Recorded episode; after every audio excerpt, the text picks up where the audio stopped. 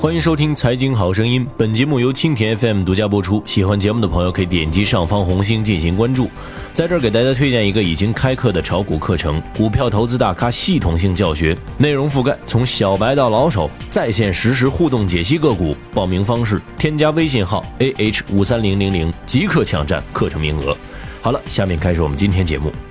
影响亿万老百姓的个人所得税制度变革到了关键时刻。征得社会大众十三万条意见和专家看法之后，八月二十七号在北京召开的十三届全国人大常委会第五次会议对个人所得税法修正案草案进行二次审议。个税法草案二审稿相比此前公布的征求意见稿有了两点明显变化，但最终的结果需要到八月三十一号才能揭晓。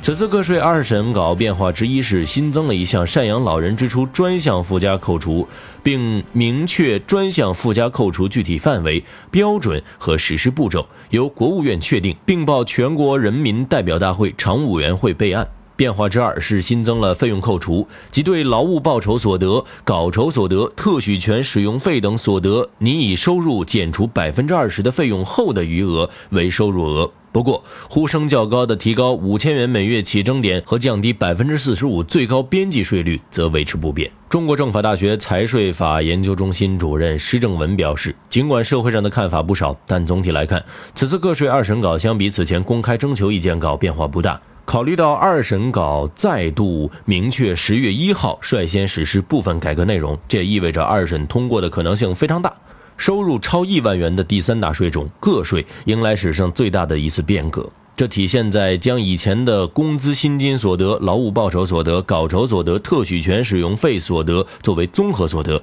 按照统一的超额累计税进行征税，综合起征点定在了五千块钱每月，也就是六万元每年，低档税率急剧扩大。首次引进子女教育、继续教育、大病医疗、住房贷款利息、住房租金五项专项附加扣除。六月中旬，全国人大常委会首次审议了个税法草案，月底公布了个税法草案全文，并向社会大众公开征求意见。一个月内，最终六万多人提出了十三万多条意见。在充分听取民意和专家学者意见之后，八月二十七号至三十一号召开十三届全国人大常委会第五次会议，将对个税法草案二审，二审稿内容也得以部分披露。根据新华社消息，个税法草案二审稿新增了一项专项附加扣除，即赡养老人的支出也予以税前扣除。那么，为何新增赡养老人支出的专项附加扣除呢？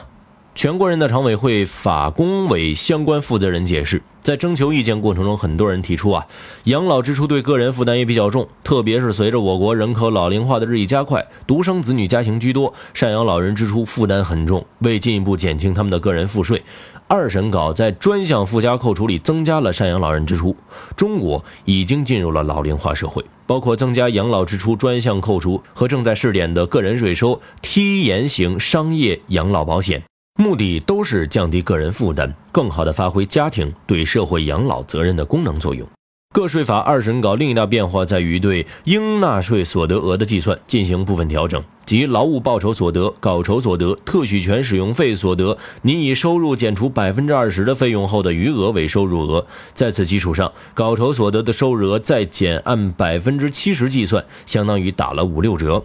施正文表示，这是维持了现行个税做法，也符合所得税原理。因为获取劳务报酬、稿费、特许权使用费都是有一定的费用，比如说差旅费、器材费、住宿费等。如果不扣除这部分费用，相当于按照毛收入来纳税，有的人可能得倒贴钱。不少国家采取据实扣除费用，但由于我国征管能力达不到，设定统一的百分之二十费用扣除比例，虽然存在不公平，但相比于此前草案中没有这一扣除比例要好得多，也维持了现行做法。我国现行个税法对劳务报酬所得、稿酬所得、特许权使用费所得，每次收入不超过四千元的，减除费用八百块钱；四百元以上的，减除收入额百分之二十的费用，其余额为应纳税所得额。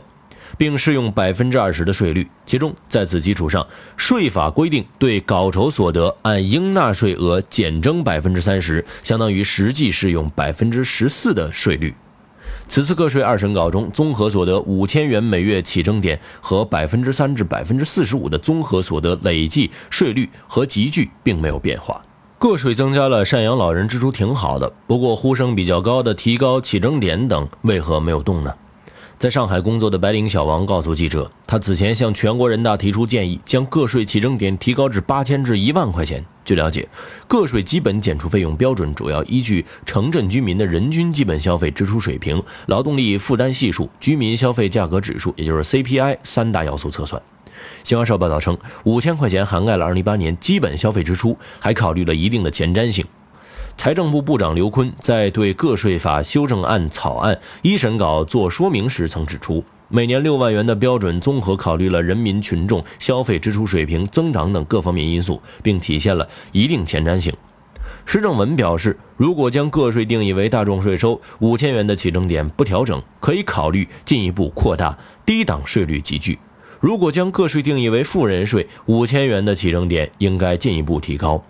多位财税专家告诉第一财经记者，对百分之四十五的最高边际税率适度下调，在学界形成了一定的共识。但此次个税二审稿中对此没有调整。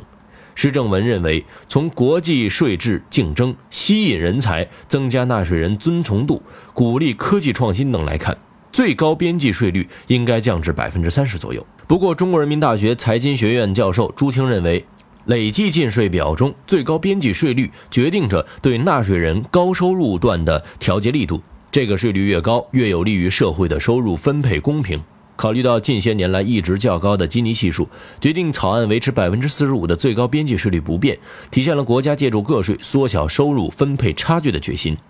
决定个税法草案的十三届全国人大常委会第五次会议将在八月三十一号闭幕。届时，个税法会有什么样的新变化，以及能否通过，也是社会关注的焦点。